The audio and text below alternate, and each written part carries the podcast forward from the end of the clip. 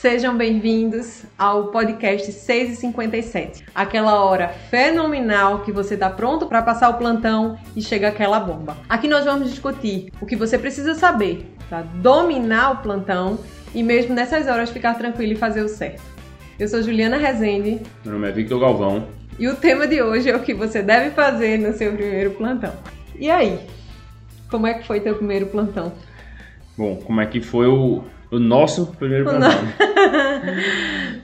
meu, meu primeiro plantão, né, que foi junto contigo, foi assim que a gente, assim, assim logo que a gente se formou, não. É, mas algumas semanas após formado, né? Assim que a gente, assim que a gente se formou, a gente foi trabalhar no PSF e depois de algumas semanas a gente conseguiu um plantão numa emergência numa cidade que, se eu não me engano, o nome é Alagoa Grande, que era a uns 30, 40 quilômetros de Campina Grande. Fomos eu e você, fomos em dupla, porque a gente ainda não tinha coragem de ir sozinho. E fomos lá. E, assim, foi um momento meio tenso, assim, eu me recordo que no caminho é, ia, a gente ia dirigindo, eu ia dirigindo, né? Era um plantão de noite. Então saímos de casa umas 6 horas, em torno de 6 horas, porque apesar de ser relativamente perto, né, 30 quilômetros de Campina Grande, a gente tinha esse receio aí de chegar tarde, não sei o quê, né, e toda aquela tensão, aquela ansiedade do primeiro plantão.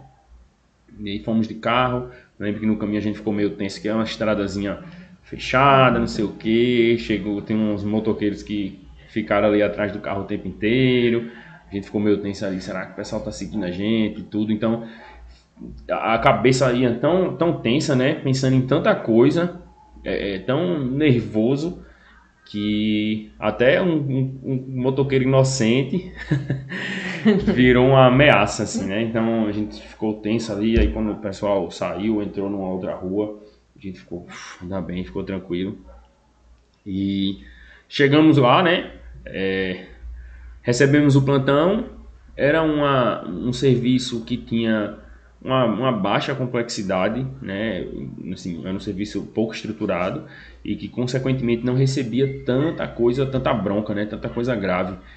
E foi uma noite relativamente tranquila.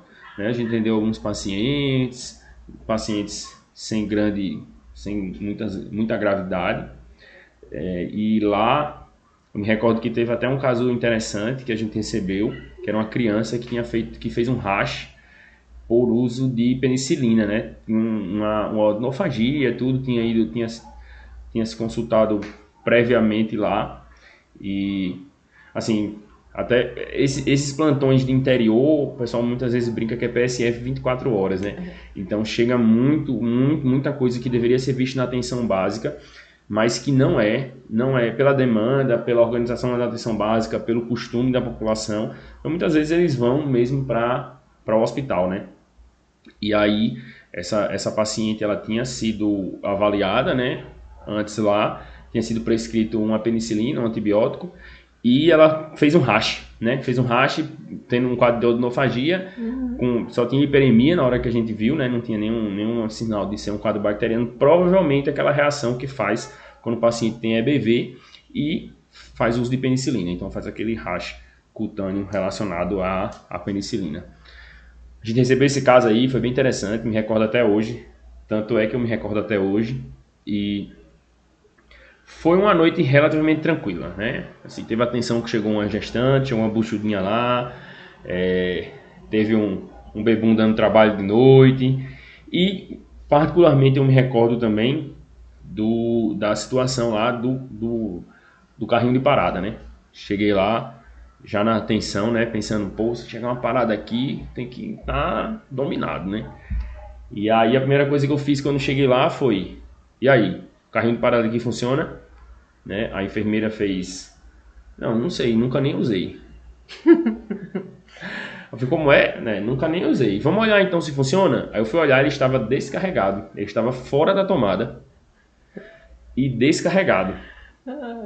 E aí, beleza, vamos carregar, vamos botar na tomada. A gente botou na tomada, deu um tempinho, né, para carregar, carregou, testou, estava funcionando, show de bola. a gente não precisou usar. É, foi olhar as medicações, né? Eu me recordo a gente chegou, foi olhar as medicações, viu o que é que tinha, o que é que não tinha, algumas coisas, assim, era uma coisa bem, bem precária. Eu me recordo, inclusive, era aquelas aquelas cristaleiras, né, de, de hospital, que é a armação de ferro e ela toda de vidro. E aí tinha alguns copinhos assim com as medicações e, e as medicações básicas, né, as medicações mais simples. Então, assim, foi uma noite relativamente tranquila. Eu, me, eu nunca tive problema para dormir, dormi bem. Uhum. dormi tranquilo, mas a, até o momento de chegar lá, né, até receber o plantão, né, atender os principais casos, né, os, os casos que estavam chegando, né, dar conta da demanda e acabar o plantão, foi meio tenso assim quando eu estava acordado. Eu não tenho problema para dormir, então lá, uhum. lá eu, durmo, eu dormi tranquilo, assim, não teve aquela coisa de ficar acordado tenso não, mas quando eu estava acordado eu estava tenso se podia chegar alguma coisa que eu não ia dar conta, né? E foi bem de boa, assim. Como é que foi? Como é que foi para tu? O que é que tu, é que tu lembra aí de... Meu primeiro plantão, que foi o mesmo dele, é... eu tava desesperada. Simplesmente desesperada. Eu saí de casa desesperada, cheguei lá desesperada. A sorte é que, assim, quando você tá com outra pessoa, você fica um pouco mais tranquilo. Mas eu, assim, eu, eu tava achando que ia chegar na mesma hora um edema agudo de pulmão, um infarto, uma perna amputada e uma grávida parindo. Eu jurava que ia chegar essas quatro coisas ao mesmo tempo e a gente não ia conseguir dar conta. E aí, quando a gente chegou, o colega passou pra gente meio que nas carreiras, assim, porque eu tava querendo ir embora. E aí, a gente ficou meio perdido, assim, no hospital. E realmente, assim, chegaram esses casos. Chegou o caso daquela da menina que foi espancada pelo irmão, foi, foi uma confusão. É, em e relação é, a papel, a parte é, burocrática. Tem, tem uma coisa engraçada que. Assim, eu, eu acho que isso chamou mais atenção para mim, que foi o, o, motivo, né? Assim, ficou o Tititi, né? Lá na cidade, cidade pequena, então todo mundo se conhece. Essa, essa mulher que chegou foi espancada pelo irmão porque ela tinha traído o marido, né? Então o irmão, puto com a mulher, para defender o cunhado, deu uma pisa na irmã e o cunhado traído foi lá ficar com ela de acompanhante. Quando a gente soube que quem tava de acompanhante era o. É. O, o traído. O traído, para não dizer outra coisa. Foi, foi tenso, assim, mas. Foi, foi meio. Mas foi tudo meio bem, duro, né? Assim. Cada um na é. sua, a gente, a gente conseguiu é, conduzir isso aí tranquilamente. foi, foi, assim, era, era um quadro é, tranquilo, né? Assim, tinha escoriações, tinha todo o trauma psicológico, mas clinicamente tava tranquila ela, né? E aí, assim, quando deu umas 11 horas, a gente conseguiu realmente parar e foi pro repouso. E aí ele dormiu. Minha gente, não, não dormiu, assim, ele apagou geral.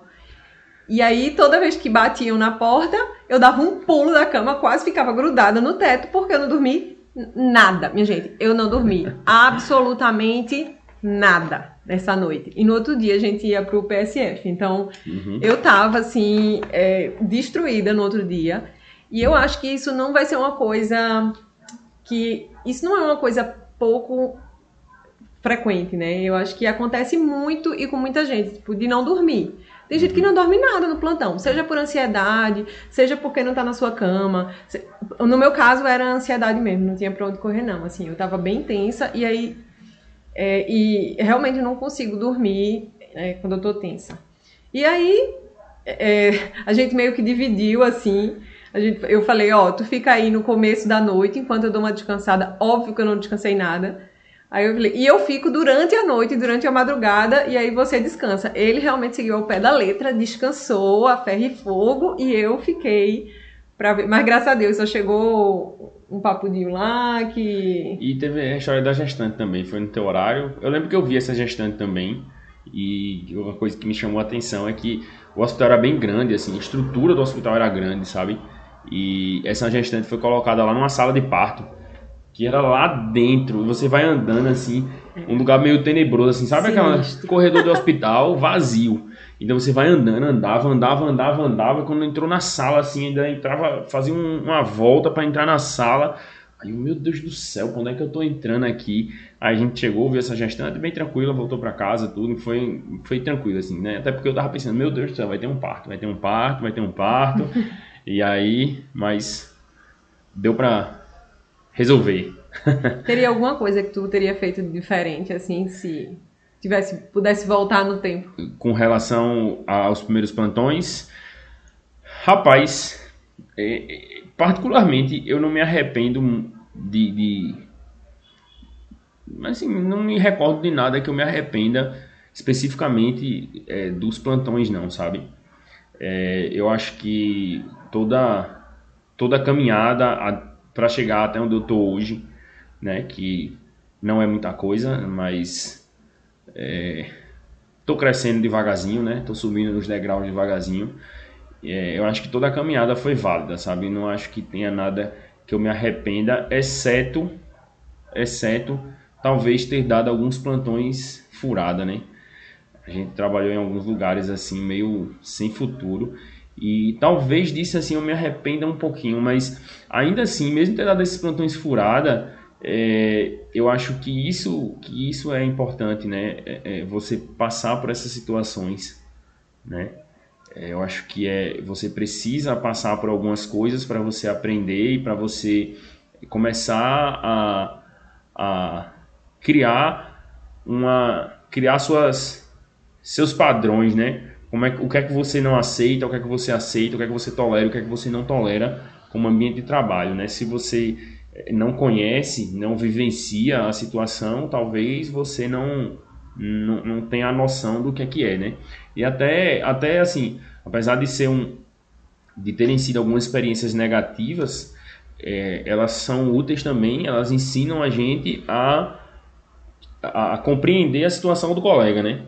A gente muitas vezes estava, como a gente foi começando a trabalhar, começou a conhecer mais gente, melhorar os contatos e tudo, então você começa a pegar lugares melhores, você começa a entender que o colega que está no lugar onde você estava antes, ele está desesperado lá porque ele não tem nada para fazer pelo paciente, ele está ligando para você para você dar um dar um help para ele, né? No caso especificamente lá da, do interior da Paraíba não existia central de leitos, então você ligava para os serviços uhum. para poder transferir o paciente. Então quando você está no serviço terciário, quando você está num serviço um pouco mais avançado, né? Você recebia a ligação do colega e ele passava o caso para você, você dizia se aceitava ou não. Então acho que até nisso assim é, é, é, positivo, né? Você vivenciar isso aí, porque muitas vezes a gente vê alguns colegas que acham, é, até aqui, né? Assim, um lugar que tem muito mais estrutura aqui em Recife, você vê uns colegas que acham que todo mundo tem toda a estrutura do mundo e, e desfazem dos colegas que, que trabalham é, é, em outros setores, desfazem dos colegas que estão em níveis de complexidade menor, entre aspas, né? Assim, entre aspas, porque o paciente é o mesmo, então é, só porque o cara trabalha numa complexidade menor não quer dizer que ele é menos capacitado que você, né? Então. É, eu acho que a única coisa que eu mudaria, assim. Na verdade, é uma situação que eu mudaria. A gente deu um, um plantão de Ano Novo, é, dia primeiro, a gente deu esse plantão. E ele foi para um lado e eu fui para o outro. Aí a gente já estava dando plantão separado. E eu fui para uma cidade que ficava a uns umas três horas de onde eu morava. E ele também. Umas duas horas, três horas de onde a gente morava. E aí, assim, a gente foi para extremos opostos e, e o ano novo da gente não existiu, né? Foi. Ele, ele dormiu. eu fiquei acordada remoendo que eu podia estar com a minha família, que eu podia estar comemorando, que era ano novo, que era um absurdo, sabe? E talvez e essa essa situação eu, eu mudasse um pouco, mas nada que, que assim fosse realmente é, significativo, sabe? A gente começou juntos, foi muito bom isso para o nosso aprendizado, assim, para a nossa vivência. É, a gente se apoiou, se apoiou muito no começo, inclusive para o outro começar a dar plantão sozinho, a gente ficou empurrando assim, vai, vai que vai dar certo. E, e a gente se ligava muito, né? Mesmo durante é. os plantões, assim, quando o, o bicho pegava mesmo, ligava para ele, dizia, pelo amor de Deus, me dá uma ideia aí, o que, é que eu faço, então como é que eu posso fazer porque realmente a questão burocrática era muito grande, às vezes, na cidade. É. A gente chegava a pegar, por exemplo, eu cheguei a pegar um AVC que eu não conseguia regular para canto nenhum, ninguém aceitava o paciente porque a cidade ficava no, no limite dos hospitais. Era. E aí foi assim, eu fiquei louca e liguei para ele, eu, pelo amor de Deus, o que é que eu faço? O homem tá tendo um AVC. E tentando ajudar o paciente da melhor forma possível. E aí ele me deu uma ideia, que era tentar mandar para uma UPA, e aí eu consegui, assim, uma um ser divino, assim, lá na UPA que aceitou o meu paciente, e aí eu consegui mandar. Mas, então, assim, eu acho que se você tem alguém que pode ir com você, que lhe apoia, que você pode ligar a qualquer hora do dia e da noite, seus colegas mesmo de turma, a gente ligou muito para colega de o turma. O grupo da turma, né? O grupo. Para os residentes que passaram. Para os residentes que passaram na, na nossa graduação, que a gente conheceu. Eram pessoas, assim, muito gente boa. Então, assim, se você é residente também, apoia aí os, os doutorandos, os internos, que a gente precisa depois que, que, que vai é, para os né? plantões. E assim, é, ajudaram muito, assim, muito, muito mesmo. Foi de, de extrema ajuda. Então, tu já teve medo de dar plantão em algum Ah, com certeza. Em algum com lugar? Certeza. Eu me lembro de um que tu teve.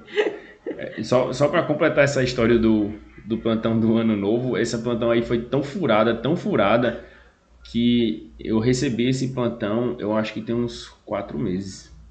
Atrás, né? Atrás, Agora, quatro é. meses atrás eu recebi. E, e foi, esse plantão foi uns três anos atrás. Foi, fez, fez mais de um ano de aniversário o plantão para eu receber. Então, para tu ver como foi furada essa história aí. Então, é, são coisas, assim, coisas muito pontuais, assim, de arrependimento. Mas eu acho que no geral, no geral, é, tudo, tudo tem seu lado positivo, né? É. Isso aí foi meio uma poupança forçada ao extremo, sem rendimento. Mas é isso aí. E com relação ao medo dar plantão, já, já tive, tanto que a gente começou a trabalhar no PSF, né? Eu, particularmente, tinha muito receio dar plantão, é, não me sentia 100% seguro quando eu terminei a faculdade, eu ficava, ficava tenso, né? achava que eu não tinha condições, não dominava a situação, e comecei, comecei no PSF, né? No PSF, porque você tem aquela ideia de que no PSF você tem tempo, e pensar, manda o paciente voltar no outro dia, tudo isso aí. É, que realmente é uma realidade, né? Você tem uma, uma tranquilidade maior, o nível de complexidade do, da doença do paciente, ela pode ser um nível de complexidade alta se você conhecer, se você souber manejar, se você souber investigar, você consegue achar bastante coisa no PSF, resolver bastante coisa, mas o nível de urgência é baixo, né? É um paciente que você tem condições de falar, ó, oh, volta amanhã, dá uma estudada e volta no paciente que está na emergência, não. Você não, não tem essa opção, né? De falar, ó, oh, volta amanhã, segura a onda aí, fica um tempinho com gesto, né? Fica, segura a função renal aí, segura... Não tem como, né? Não tem como, você tem que resolver ali na hora. E isso me, me, me causava muita tensão, me causava muito medo, né? Então não foi... Eu não terminei a faculdade e eu acho que isso, assim, sabendo e, e, e, dominando tudo não. E eu acho que isso é a realidade de muita gente. A gente conversa com os colegas recém-formados, você vê que eles, é, mesmo os que estão lá no plantão encarando, né, tem muita gente que, que tem essa boa vontade de, de aprender, né, e muitos deles chamam, pedem ajuda, oh, me ajuda aqui, vem cá, vem cá, é, vamos fazer tal coisa, o que é que tu acha de fazer isso aí? E, e, nessa discussão aí, você vê que o cara, ele, ele sabe, ele tem um conhecimento, mas ele sente um pouco seguro, ele sente é, é, é que não não está dominando bem. Mas eu vi poucas vezes ele ele assim ansioso mesmo, com medo de plantão, sabe? É, ele disfarça muito bem, porque eu sei que ele sentia medo, mas poucas vezes ele realmente demonstrou que estava. E eu acho que uma delas foi nos primeiros plantões que ele deu lá no Otávio de Freitas. Ah, foi. Otávio de Freitas. Eu poucas vezes vi Vitor daquele jeito, assim. Ele saía, sabe, é, tenso, com a cara de tenso, assim. É, e aí eu até cheguei a falar, deixa esse plantão, sai dele e tal. E depois ele terminou fazendo residência lá. Foi, no Otávio de Freitas era... Foi meu primeiro emprego aqui em Recife, né? Eu, eu realmente não conhecia nada, absolutamente nada. Como foi que eu consegui esse, esse emprego, né? Eu morava em Campina Grande, né? A gente vinha aqui para Recife, tinha feito prova pela quantidade de questões que eu tinha feito na prova, provavelmente eu seria chamado, então eu comecei a ir atrás de entrar no mercado aqui. E aí tinha o noivo na época, hoje o esposo de uma, uma amiga nossa de turma, ele fazia residência aqui e ele disse, ó, oh, eu trabalhava lá, me passou o contato da pessoa responsável, uma uma, uma, do, uma menina do administrativo, né? E aí eu falei com ela, ela é, disse que eu podia trabalhar lá e tudo, eu peguei um plantão por semana. Então, nesse período meio de transição, antes de vir para Recife, de, de começar a morar aqui, eu passava uns dias aqui e uns dias em Campina Grande. E aí vim dar esse plantão aqui e o bicho pegava lá naquela emergência, viu? Os pacientes muito graves, muito graves, muito graves. E fiquei, assim, me assustou bastante, até porque a dinâmica era muito diferente aqui dos serviços aqui em Recife, a dinâmica comparando ao serviço na Paraíba era bem, bem diferente e a complexidade aqui é infinitamente maior do que no serviço onde eu trabalhava lá, né? Eu trabalhava em porta, então eu trabalhava na UPA, eu trabalhava em hospitais pequenos do interior, que a gente recebia baixa complexidade, porque o paciente grave ele nem ia para lá, ele já ia direto para um serviço grande. E aqui não, aqui eu vim para o serviço terciário e aí aqui é o, era a ponta, era o último, era o último estágio, né? Então, Deixa eu ler a mensagem da doutora Ivana, tá tão bonitinha.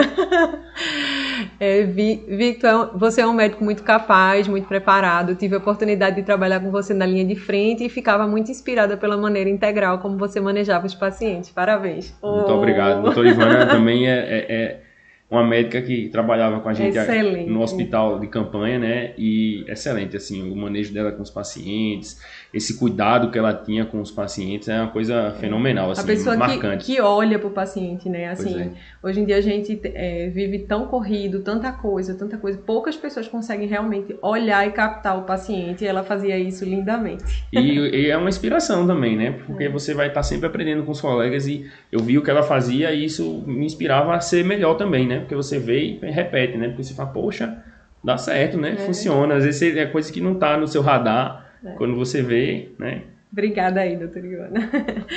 Mas vamos lá. Eu, eu sempre tive, né? Eu não vou nem comentar aqui todas as vezes que eu tive medo de dar plantão. Eu sempre tive, mas é, eu acho que eu voltei a ter agora no Covid. Assim, é, eu já não tinha tanto medo. Eu ficava um pouco ansiosa, sempre fiquei um pouco ansiosa de, de, de dar plantão. Mas você termina pegando jeito e, e termina dando certo. Mas agora no Covid, por toda a situação, eu ainda falei o, o nome, né? Duas é. vezes, vou ter que dar uma cortada. Não, porque não tem como. É. Enfim, no plant... nesses plantões de, de hospital de campanha, é, a gente teve que.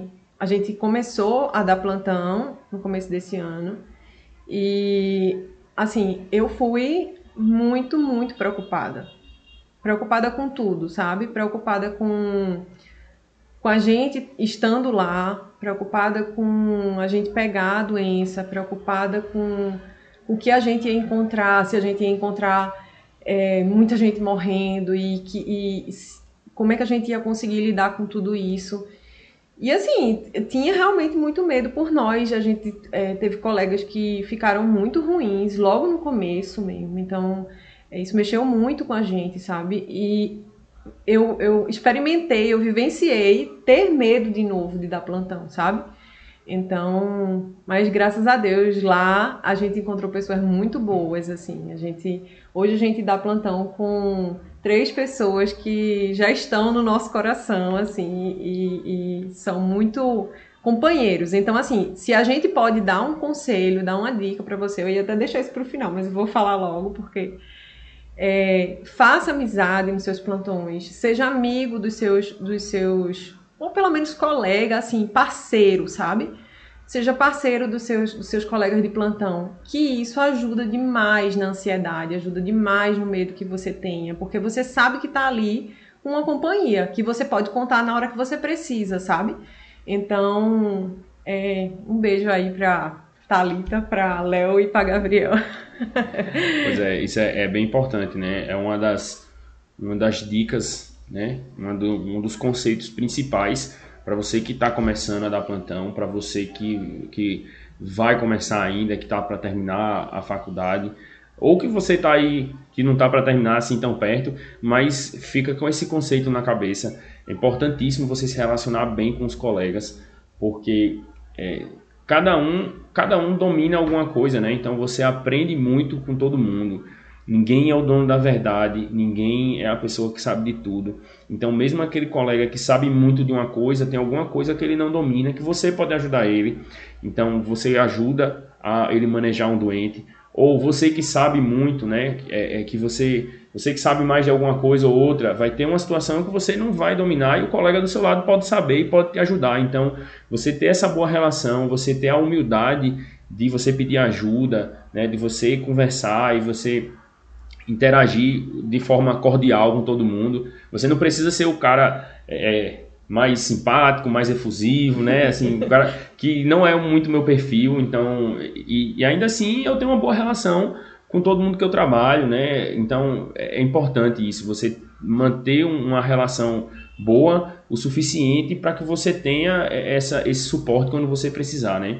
Então é, todo mundo todo mundo se ajuda e você manter esse laço aí é muito importante. É a primeira dica que fica aí para quem vai começar a dar plantão ou quem já está começando, né? Se não fizer ainda. É. E não necessariamente dá plantão só onde você tem amigos, tá? Amigos de faculdade, amigos. Não. Faça amigos, faça amizades, faça. É, é muito bom isso, assim, é, é muito construtivo. A gente até brinca que a gente é amigo da época do vírus. Mas, amigos da pandemia. Mas é muito bom, é muito, muito engrandecedor, assim. Então, é, o que, que é mais importante de fazer assim que você chega no plantão? Você chegou no plantão. O que, que é mais importante de fazer, para tu? Rapaz, é, para mim é se identificar. Assim, no, digamos, considerando a, a, a situação de você estar tá no ambiente pela primeira vez, né? relacionamento pela primeira vez. Que vai ser a realidade né, de quem está se formando, quem nunca trabalhou numa emergência. Então, quando você chega no, no, no lugar pela primeira vez, e aí vai a, a, segunda dica, né? Se identifique quando chegar no lugar. Eu me recordo de uma situação que na época eu fiquei, eu fiquei meio puto, né? Fiquei meio chateado, porque eu achei meio grosseiro. Mas eu estava completamente errado, eu estava eu tava totalmente errado e eu era extremamente juvenil nessa época. Então eu, eu lembro que eu, eu era eu não lembro nem se eu era do internato ou se era da graduação. E eu estava num hospital lá em Campina Grande, no hospital de trauma. E aí eu entrei no, eu estava no bloco cirúrgico lá para entrar numa cirurgia e entrei numa sala. Eu entrei na sala, fiquei olhando assim, né? Olhando os exames do paciente que ia ser operado e tal. Aí a anestesista chegou para mim e fez: Quem é você? Quem é você? Aí eu, não, eu me disse que ela fez: Olha, quando você chegar em algum lugar, você se identifique. Você diga quem é você, o que é que você está fazendo aqui. Você não pode chegar assim entrando nos lugares, não. E aí eu fiquei meio chateado, assim, pô, coisa mais chata e tal. Mas, na verdade, ela estava querendo me ensinar que você precisa se identificar. Então, quando você chegar num lugar, quando você chegar no primeiro, no plantão, quando você chegar no seu serviço, você chega, procura o pessoal, né, se identifica, fala, ó, oh, meu nome é Vitor, eu sou médico plantonista hoje de noite, né, é, e aqui para a equipe de enfermagem. É, para a equipe de enfermagem, para os outros colegas médicos também. Você se identificar, dizer seu nome. Você pode até dizer, ó, oh, é meu primeiro plantão hoje, né? É, acabei de me informar, então pode ser que eu precise de ajuda. E aí você, você prepara o terreno, né? Então você diz seu nome, você chega humildemente falando com o pessoal, porque muita gente é, é, às vezes é meio chatoso assim, não fala com todo mundo, né? Olha meio torto, se acha mais do que os outros. Então, cuidado com isso aí. Se chegue, se identifique, esclareça a situação, diga que está chegando agora, que é a primeira vez. Pode, pode até dizer assim, se você ficar meio é, é, inseguro de dizer que é o primeiro plantão da sua vida, você diga, ó, oh, a primeira vez que eu trabalho aqui, eu vou precisar de, de alguma ajuda na dinâmica do serviço, né? Então você, você diz que é a primeira vez, a pessoa já começa a entender se alguma coisa você não fizer tão, tão rápido assim, tão ágil, porque é a primeira vez que você está lá e você está dizendo, está se, se apresentando, né? Então a pessoa já sabe quem é você que está lá. Então se apresente, né? Se apresente, chegue. Eu acho que a primeira coisa a se fazer é, é se apresentar. É, tem duas coisas que eu acho que são mais importantes quando você chega, né? A primeira é, eu, eu sempre gostei de fazer isso, é saber mais ou menos como é a dinâmica do serviço e quais as medicações que se tem, porque nem sempre é meio que padronizado, assim, em todos os hospitais. Às vezes eu pergunto, faço um, chego para a enfermeira e faço um, um bolão, ó, o que é que tem aí para dor, o que é que tem para náusea, o que é que tem, só para ter uma ideia, para ter uma noção, né? Se, se tem medicação de, de para suporte se o paciente estiver grave, é, de intubação, alguma coisa assim. Bem, sabendo disso, eu fico um pouco mais tranquilo. Isso me ajuda a diminuir minha ansiedade em relação ao que eu vou encontrar. Segundo, é chegar cedo para pegar a melhor cama se o plantão for noturno. eu não durmo no plantão. Então, assim, para mim, pegar uma cama, por exemplo, perto da porta vai me destruir no outro dia. É um fato. Hoje eu já consigo dormir nos plantões e tudo, mas é sério, chegar cedo para pegar uma cama boa é essencial. Podem dizer o que for. Eu, eu que tenho sono muito leve, eu preciso pegar uma cama lá no cantinho, que não seja muito fria, que seja escurinho e que eu consiga, naquele momento do meu repouso noturno, eu consiga realmente dormir. Então, se você é como eu, que não consegue dormir no plantão, que não é daqueles que bate e dorme, chegue, chegue cedo, pega uma cama boa, leve seu travesseiro. Pronto. Eu acho que é. isso é uma das coisas mais é. importantes. Por sinal, essa história de você levar um kit de cama é importante também, principalmente quando você vai dar plantão à noite. Já dormi na minha bolsa. Foi, a gente já dormiu. Já dormi no jaleco enrolado. Já dormi com o jaleco cobrindo o colchão. Já dormi sem cobrir o colchão. é, então é importante assim você ter um kit também, principalmente plantão noturno, porque você não sabe o que é que você vai encontrar no seu serviço lá, né? Tem lugar é. que tem tudo, tem lugar que não tem nada. Então, às vezes o lugar tem alguma coisa e quando você está lá não tem nada também. Então, é, é bom estar tá preparado com relação a isso aí. Principalmente plantão noturno. Plantão de dia, é, eu sou meio é, workaholic, assim, então. E eu aprendi a dar plantão também sem dividir horário, então eu não, não gosto nem de ficar no quarto, mesmo quando tem divisão assim de horário, eu fico porque, né? Às vezes não tem nem espaço para trabalhar, mas é, não é não é muito minha dinâmica não, né? Então eu gosto de estar sempre procurando coisa para fazer. É, dormir às vezes é um luxo mesmo, é, é fato. É, em alguns hospitais a gente consegue dividir horário, né? É. É, quando a gente dava planta, é, plantão em hospital de médico único, aí não tinha isso não. É você pra tudo e aí você vai ser acordado, às vezes até pingado, assim, sabe? Era horrível quando é. ficavam ali acordando pingado. E aí, paciência, né? Mas aqui em Pernambuco, o pessoal divide muito. Né? Às é, vezes divide, muito. divide muito. De manhã até de manhã às vezes consegue dividir. E não é só aqui não, assim, eu conversando com o pessoal, o pessoal lá em São Paulo também divide, divide né? né? É. é, é bem comum. Pois é, aí às vezes dá para dormir assim umas três horinhas. Dá dar uma Se você der sorte, não chega ficar chegando muita coisa no seu horário. É. Aí às vezes dá para dormir um pouquinho, sim. É... E é isso, né? Assim, é, em relação ao que, ao que é mais importante, é isso mesmo. Mas o que é que você acha que é imprescindível de levar? Imprescindível, assim. Que, que não, não, não pode faltar. Plantão sem isso. Uma caneta. ah, por favor. Uma caneta. Né? É importante você ter uma reserva de caneta. Tem umas 10 ali dentro. Eu roubo às vezes. É, é uma caneta. o, o, o, carimbo não é tão importante, não. Tem lugar que você consegue ficar sem o carimbo tudo. Então, seu estetoscópio, muito importante, sua ferramenta de, de trabalho, né? Então você precisa ter um, um, equipamento bom, é um estetoscópio bom. E normalmente os do, do hospital são. São uma porcaria. São ruins, então é... leve o seu. O, um oxímetro, um oxímetro é muito importante, é uma ferramenta de monitorização do paciente que é, é muito importante. Então, se o paciente, se está lendo oximetria, o paciente tem uma pressão razoável para chegar sangue na extremidade, né? você vê a frequência cardíaca do paciente, então você tem uma noção se o paciente está taquicárdico, bradicárdico, tá se a frequência cardíaca está normal.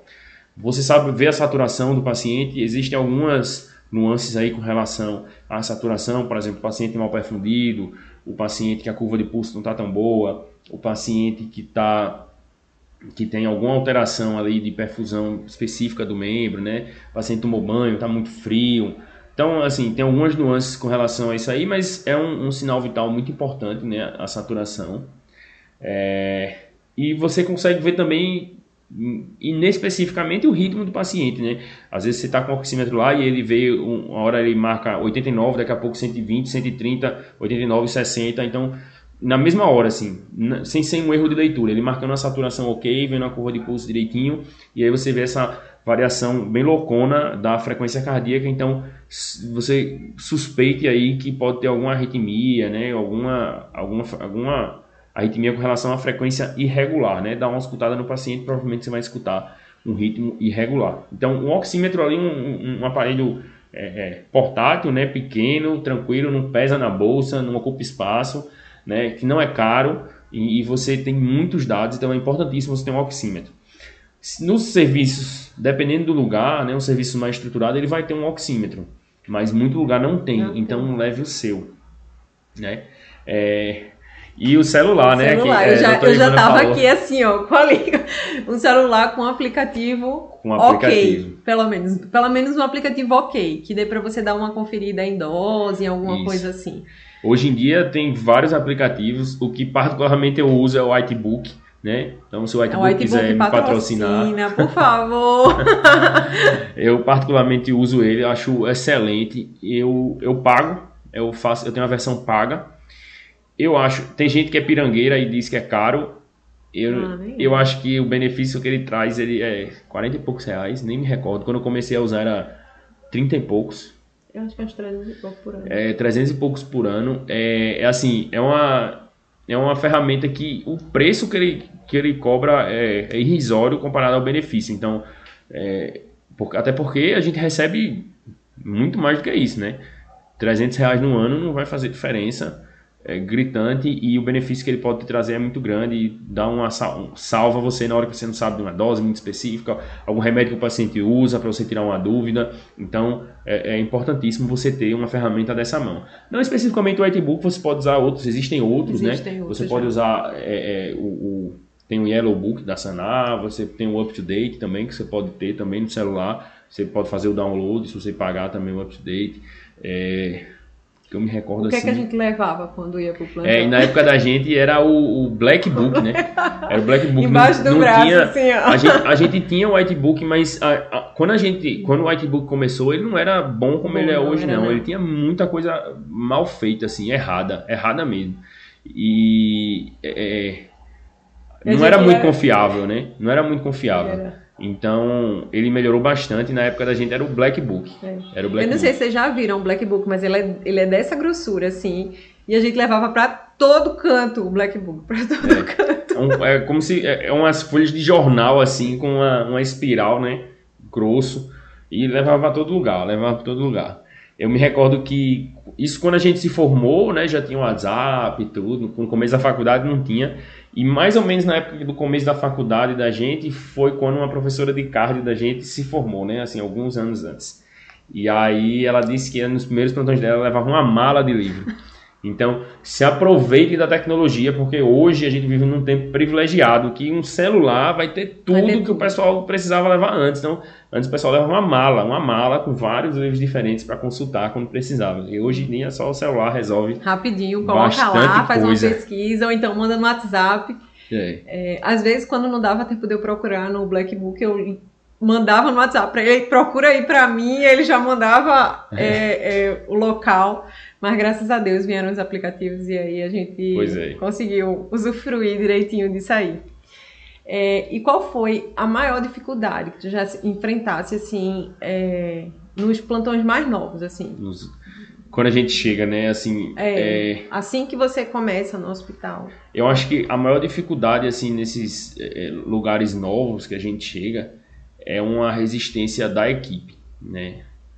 Assim que eu me formei, hoje não, hoje eu tenho um cara de mais velho, assim, e o pessoal já me respeita um pouquinho mais. Mas quando eu me formei, eu não tinha essa cara estragada assim, não. E é, o pessoal, o pessoal, ele olha meio estranho, assim, porque você é, é novo, né?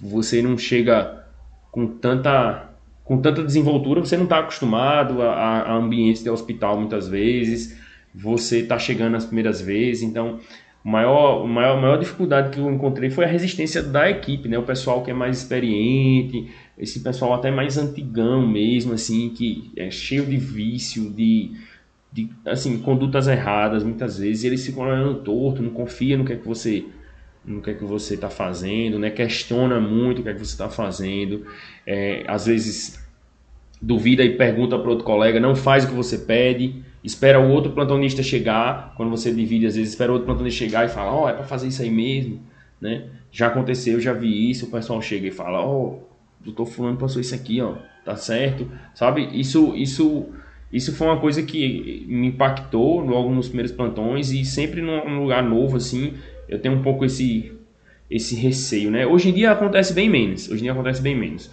mas é, antigamente, né, há três anos atrás, era bem mais comum. E há três anos atrás, cada dia o cara tá num lugar diferente, né?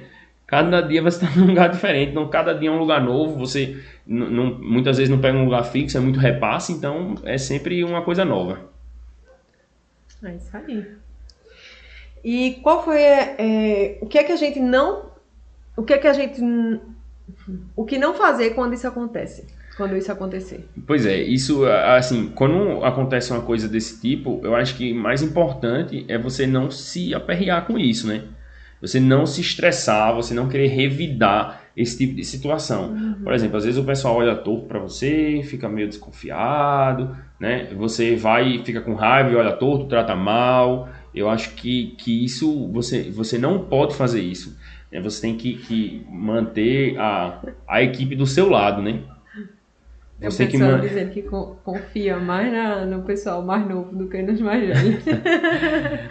você tem que manter a equipe do seu lado, né? Você tem que, que manter o pessoal é, é, seu amigo, né? Assim, mesmo que não seja é, uma, uma amizade muito forte, mas manter aquela relação de trabalho saudável, porque você não toca o hospital sozinho. O médico não toca o hospital sozinho.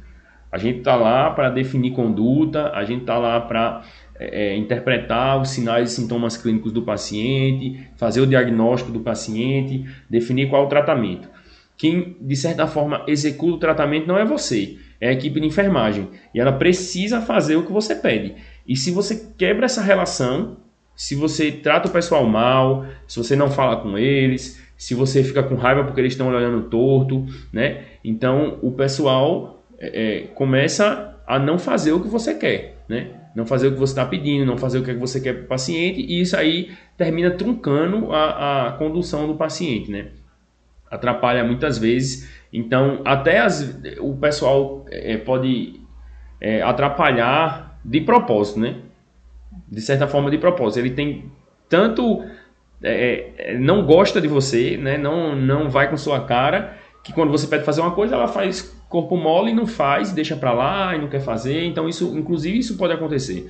Então você tem que manter uma boa relação com o pessoal e mesmo que o pessoal olhe torto, né, deixe para lá. Você vai precisar passar por cima disso de alguma forma, né? É. Então a, a, primeira primeira coisa que você precisa fazer quando isso acontece é não se incomodar, né? Confiar no seu taco, né? Confiar que, no que você está fazendo e segue o jogo, segue o jogo.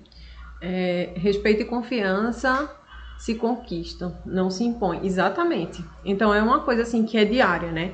Só complementando o que o Vitor falou aqui, eu realmente acredito que é, uma boa relação muda tudo dentro do hospital. Uma boa relação com a equipe, ela vai é, unir, unir mais todos em prol do paciente. Então só quem ganha, aliás, só não, né? Mas quem ganha principalmente é o paciente que no final das contas é quem realmente importa nesse nesse meio todo, né? O paciente tá ali para ser bem cuidado, tá ali para ser olhado, para ser visto. Então, se o médico se dá bem com a equipe, se a equipe se dá bem com o médico, se a equipe toda se integra, na verdade, né? Porque o médico faz parte da equipe.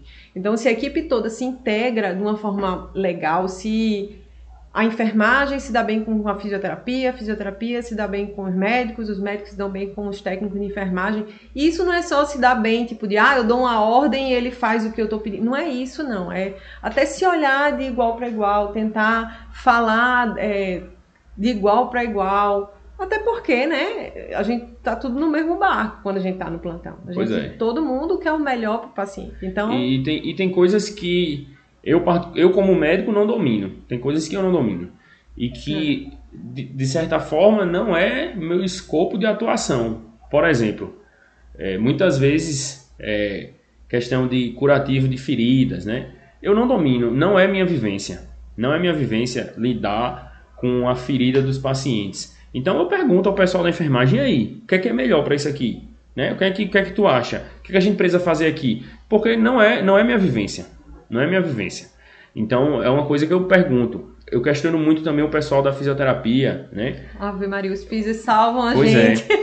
Muitas vezes é, é, é, o pessoal da fisioterapia ele domina mais a questão da ventilação mecânica. Não que eu não saiba, eu preciso saber. Eu não vou negligenciar esse conhecimento. Eu preciso saber, eu preciso entender, mas eu preciso saber também para discutir com ele. Muitas vezes ele domina mais um pouco ali daquela situação e ele me ajuda né, na- a, a colocar o paciente numa ventilação mecânica melhor, tudo.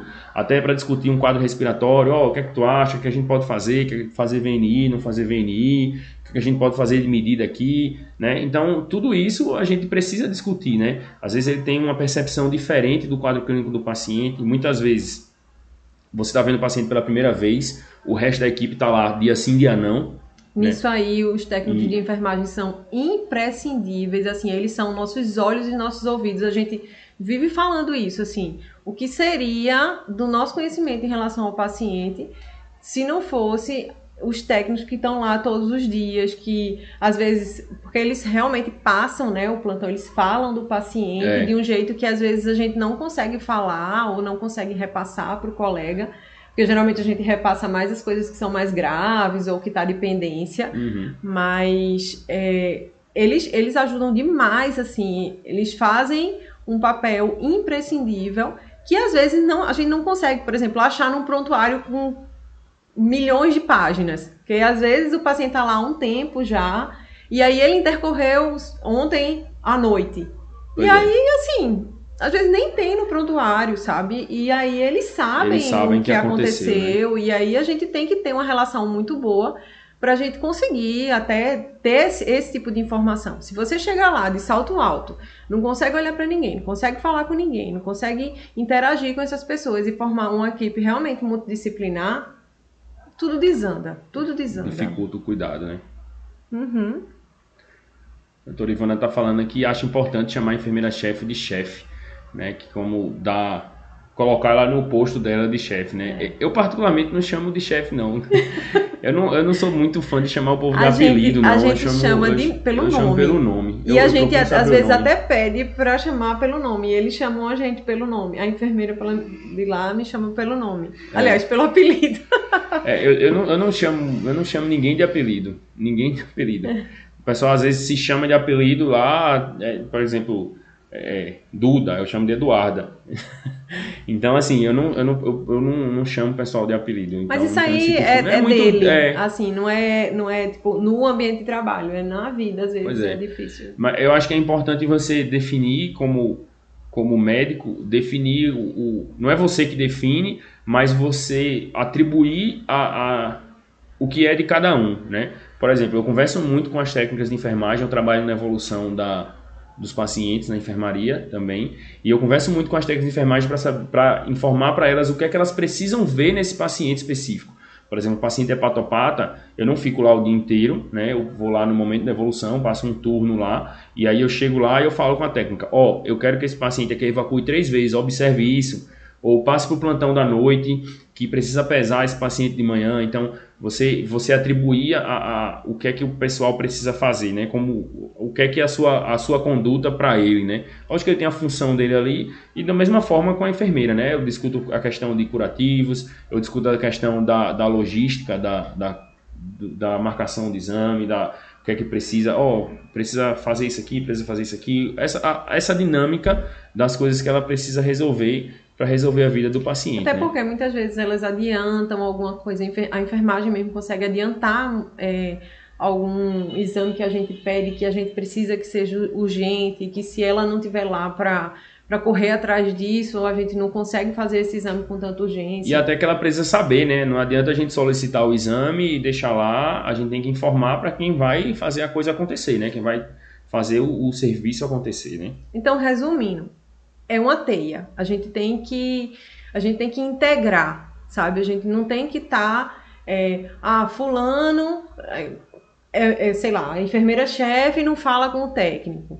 O médico chega, não dá bom dia pro físio. E aí fica nesse joguinho que a gente vê, a gente vê que isso acontece às vezes, sabe? Mas assim, se você está no seu ambiente de trabalho e se você quer uma boa relação com as pessoas, se você quer que o melhor para o paciente, que eu acho que isso só reflete no paciente, é, tente fazer isso, tente ser até um pouco mais simpático, né? Dar um bom dia, chegar sorrindo, não chegar de cara feia, não ficar lá no seu mundo, porque às vezes a gente sabe que, que tem médico mesmo que chega, vou, vou descer o sarrafo agora nos colegas. Tem médico que chega, senta lá, fala com ninguém, não dá bom dia, não pergunta como é que tá, não, não... é no mundo dele e parece que da mesma forma que tem, às vezes tem fisioterapeuta também, tem, tem, tem enfermeiro. Tudo, então, tem assim, tudo. é, eu, lógico que às vezes é do caráter da pessoa, sabe? É. Mas assim, uma coisa é você ser tímido, você ser um pouco fechado, outra coisa é você ser mal educado.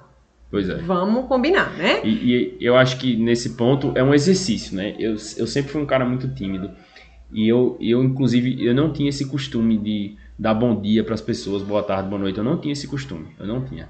E não era, não era má educação, não, é porque eu tinha medo de falar mesmo, assim, eu tinha, eu tinha receio.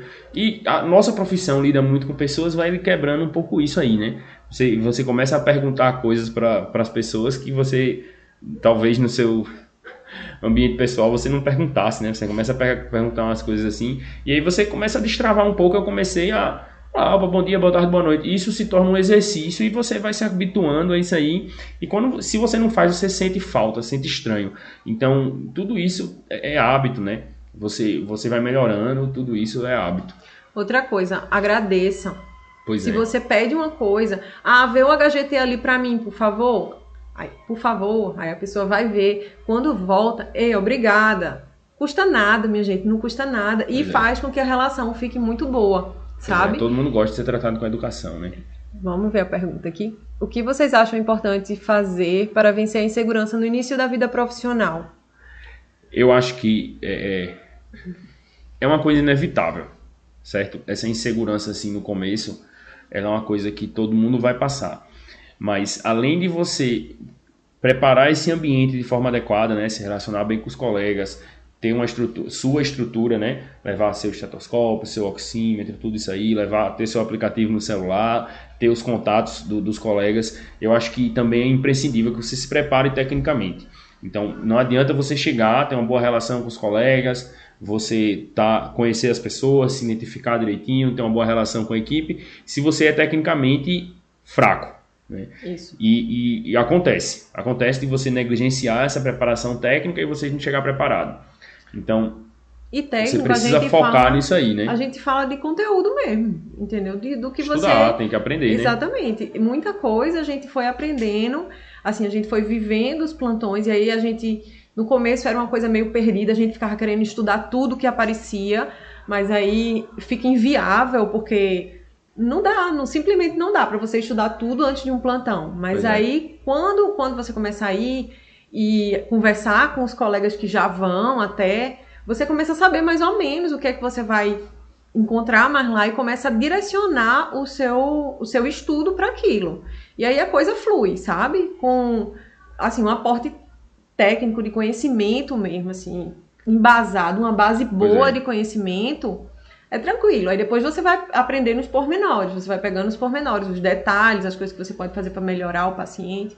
Mas assim, o básico é... Você tem que saber do grosso do que tem, você vai encontrar, né? Tem que saber do, a base. principal. Deixa eu então, aqui só é... pra gente ver.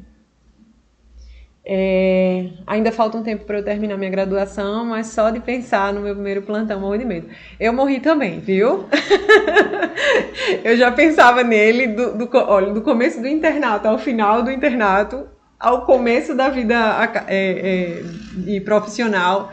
Eu pensava muito, eu sentia muito medo e Tá é assim, é assim, você, você vai ter medo, mas você tem que tem que se preparar, né? Você tem que você tem que estar tá consciente do que, é que você precisa fazer nos, no, quando você chega no ambiente, uhum. o que é que você não pode fazer, né? Não pode se estressar com alguma coisa, se o pessoal olha torto, tudo isso aí que eu comentei. E você tem que estar preparado também tecnicamente, né? Não é, não é só estar é, tá com a cabeça no lugar, você tem que estar tá com, com conteúdo também para você resolver a vida do paciente, né? Vamos estudar, meu povo, vamos é. estudar. É, humildade conquista toda a equipe. A equipe de enfermagem gosta dos jovens que interagem e gosta de ouvir a equipe de, discutir casos. Ah, a gente adora discutir os casos. a equipe gosta de saber sobre os quadros dos pacientes. Pois é. Pois é, eu acho que isso tem, isso tem que ser passado. Assim, isso, se o físio viu o paciente acha que, não tá, que ele não tá legal, que precisa de, de uma, uma uma interação maior, precisa de, alguma outra né? uma avaliação, uma, avaliação, uma, uma medicação melhor, ou que às vezes, várias vezes o físio chega e pergunta: tu não acha que precisa de, sei lá, um corticoide? Tu não uhum. acha que precisa de, de tal medicação? A gente também tem que ser humilde, né? Pra dizer: e, e assim rapaz, assim... eu acho que ele realmente ia se beneficiar disso. Vamos ver se a gente faz. Ou vice-versa, a gente vai lá ver o paciente, e, rapaz, eu tô achando que esse paciente tá precisando de uma aspiração. Aí chega lá, ó, oh, será que não dá pra aspirar ali ele rapidinho? Ou pra enfermeira mesmo? É. Será que não dá pra fazer uma aspiração nele pra gente, pra gente ver se ele melhora? E assim, a coisa vai fluindo, sabe? Você vê que com o tempo a coisa deixa de ser engessada e flui. Flui. Pois é, e assim, todo mundo é profissional de saúde, né? Então o interesse de todo mundo é, é, é entender do paciente, é, é, resolver a vida do paciente. Então, muita gente fica, é, tem a curiosidade né, de conhecer, é, quer entender, ah, por que, que o paciente está congesto? Ah, por que, que o paciente está fazendo tal medicação? Por que, que o paciente está fazendo isso e aquilo? São, são perguntas que, que eventualmente surgem do, dos técnicos de enfermagem, dos enfermeiros, né? Por que, que o paciente está assim? Ah, que medicação é essa aqui? Para que serve? Você não custa nada você chegar e dizer para que serve, você orientar, porque isso você vai melhorando toda a equipe, você vai melhorando todo o, o, o grupo e, e quando chegar um outro paciente fazendo a mesma medicação, ele sabe que ele não pode atrasar a medicação, porque ele sabe para que serve a medicação, ele entende por que o paciente está assim, ele entende por que o paciente está inchado, ele entende por que o paciente está com falta de ar, e ele começa a ter mais conhecimento, ter mais noção, e ele cuida melhor do paciente por causa disso. Então, você não custa nada você dizer, explicar as coisas quando o pessoal perguntar. Até se o pessoal perguntar mesmo, você fala, ó, faz tal medicação, porque está acontecendo isso, isso e isso, e a gente precisa resolver tal coisa e tal coisa. Pronto. Hum. É, um, um, dia você estava lá, eu até falei, eu até vi. É, o, o, técnico chegou e falou: Como é que faz esse Sora, esse Sora 045 mesmo? Pois é. E aí, super simples. Tipo, ele falou: Não, ó, tu pega isso, faz assim, assim, assim e, e tá bom. E aí, deu super certo, ele aprendeu, aí, ah, obrigada, obrigada e tal. Foi, é. foi, bem, bem legal a interação, assim. É, eu acho que uma coisa é, também importante para vencer a insegurança dos primeiros plantões é ter certeza que somos instrumentos de Deus no nosso ofício sagrado da medicina. Nunca estamos sozinhos. Pois é, eu vou até contar um segredo para vocês, viu? É, eu sempre rezo antes de ir para os plantões, assim. É uma reza básica, assim, cada um com a sua crença. Eu tenho, eu acredito em Deus, é, cada um com a sua religião, mas assim, eu paro uns minutinhos e, e peço segundos, assim, sabe? Eu tinha deixado de fazer isso. Eu, no começo, eu fazia sempre. Antes, no começo mesmo, eram rezas intermináveis. Mas é, depois eu passei a fazer, só pedir a Deus que o plantão fosse tranquilo, que nada de ruim acontecesse, que, que se acontecesse eu conseguisse fazer o melhor para o paciente e que desse tudo certo. E aí depois eu comecei a diminuir essa frequência de, de, de reza. E aí quando a gente voltou para a pandemia, né, para esse hospital de campanha, incrível como eu voltei a rezar, assim. E, e, é incrível como as coisas fluem. No dia que. Aí é da fé de cada um mesmo, mas assim, no dia que eu não rezo, sempre acontece alguma coisa. Então, eu tento sempre rezar. Eu peço por mim, às vezes eu peço por ele, às vezes eu lembro para ele, eu dou uma rezadinha aí também.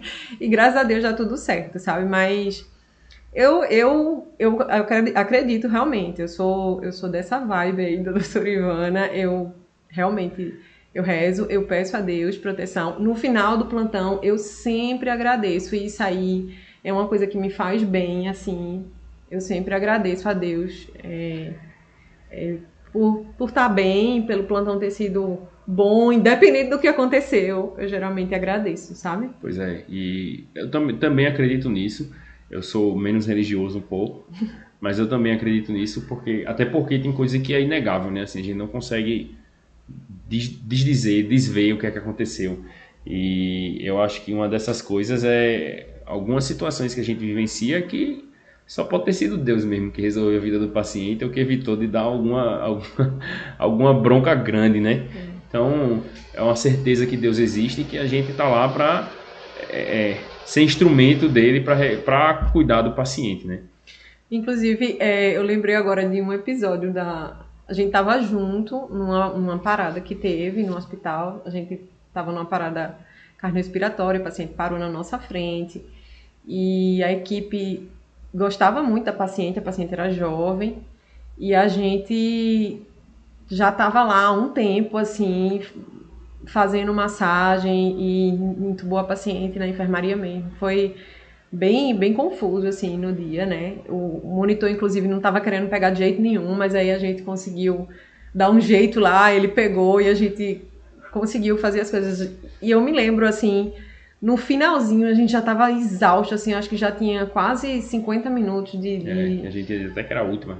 É, aí ele olhou para mim e falou assim: é a última, é o último ciclo, né, que a gente vai tentar.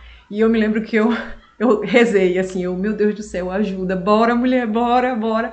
E assim, aquele bora, vamos, reage, foi é, era quase assim, Deus faz com que ela consiga voltar assim, e ela voltou.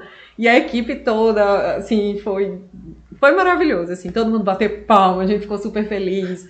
A gente só não se abraçou porque tá não pode, sujo, tá todo mundo sujo.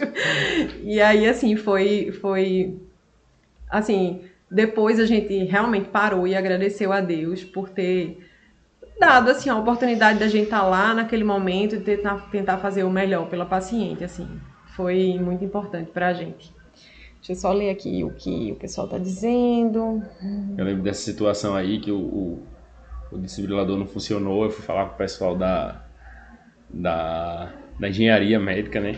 E aí a gente foi, fui, fui mostrar o desfibrilador e tal. E aí eu fui é, é, testar ele, né?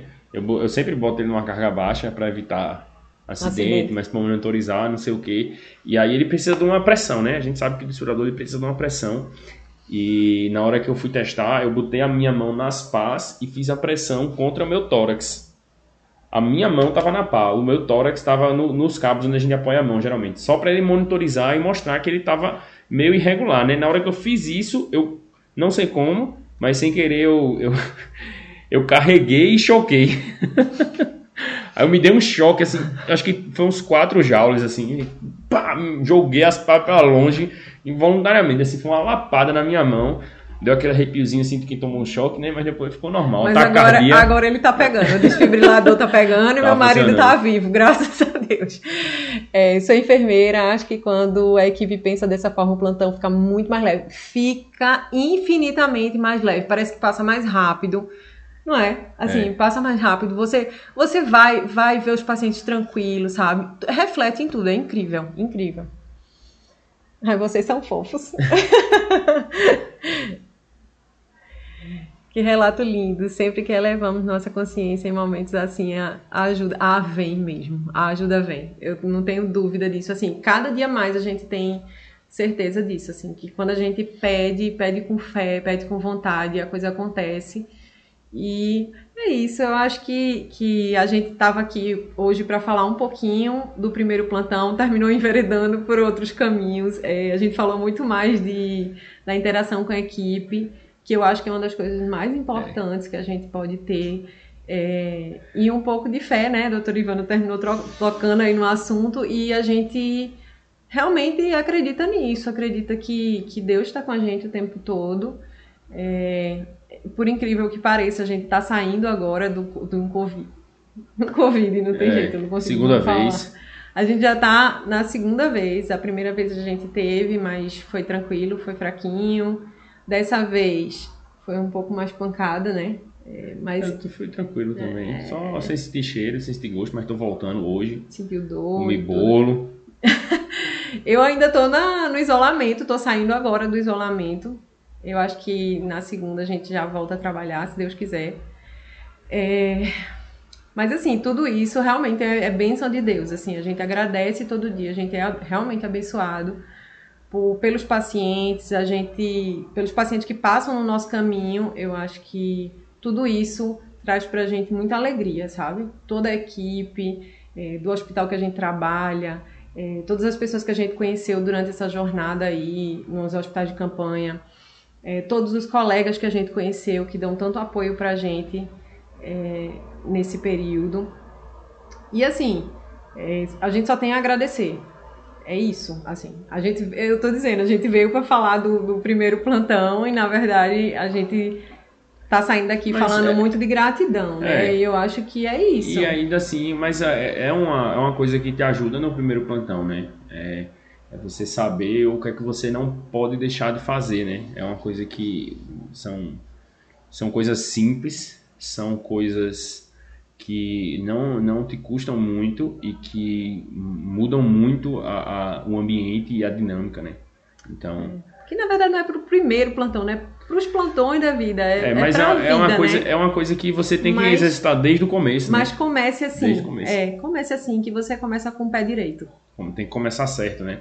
É muito mais difícil você desfazer vícios, né? É muito mais difícil você é, mudar comportamentos antigos ruins. Então começa certo, né? Começa direitinho que a coisa anda melhor. E reza, tá? Quando vai pro plantão, reza. que eu garanto que é batata, dá certo. A doutora Ivana tá dizendo aqui que tá com, há nove dias com anosmia. É, mas tu vai tá, passar. Não, tá... ela, eu tô. Deixa eu ver. Ele já tá. Há uns 13 dias. Mas tá melhorando, tá passando, tá diminuindo. Então, vai passar. Eu tive um dia só, eu tive um dia de anosmia só e, e fiquei boa. Então. Tá passando, vai passar. Vai dar certo. A gente tá. Muita saúde para todo mundo. Que a gente continue nessa batalha aí. É eu espero que a gente continue isolado, porque o problema não acabou. A gente vê nos hospitais que a gente ainda está tendo muito problema, a gente está tá aumentando o número de casos. Então, fiquem em casa, fiquem bem. É, vamos ter fé, vamos, vamos ter fé todo dia, todo dia. Meditem se puderem. Rezem, tragam, tragam Deus para sua casa, tragam paz para seu coração, da melhor forma que você puder. Se exercitem se conseguirem em casa também. E. Ah, obrigada, doutora Ivana. Um beijo. É, a gente está muito feliz com essa live de hoje. espero que vocês tenham aproveitado, espero que vocês tenham gostado dessa live hoje. Tchau. Até a próxima. Tchau, tchau. Obrigada aí para quem participou. Tchau, tchau. Você que está nos assistindo agora no YouTube, né? Se você não segue a gente no Instagram ainda, segue a gente lá, arroba Qualismed. Lá a gente posta quase todos os dias conteúdos relevantes para você no seu dia a dia como clínico, no plantão. Tem sempre uma caixinha de perguntas aberta também nos stories para você tirar suas dúvidas, né? Para você que está aí no primeiro plantão, se você está aperreado com alguma coisa, pode deixar uma dúvida lá, pode mandar também uma dúvida no, no direct, né? Que a gente sempre que puder, o mais rápido possível, o mais rápido que a, a, dinâmica do dia a dia permite, né? A gente responde. Então, se você ainda não segue a gente lá, segue a gente lá no Instagram, arroba Qualismed. Beleza? Valeu. tchau. tchau. tchau. Esse podcast tem como objetivo a educação de profissionais médicos. Se você é paciente e está com dúvidas sobre alguma patologia, procure seu clínico.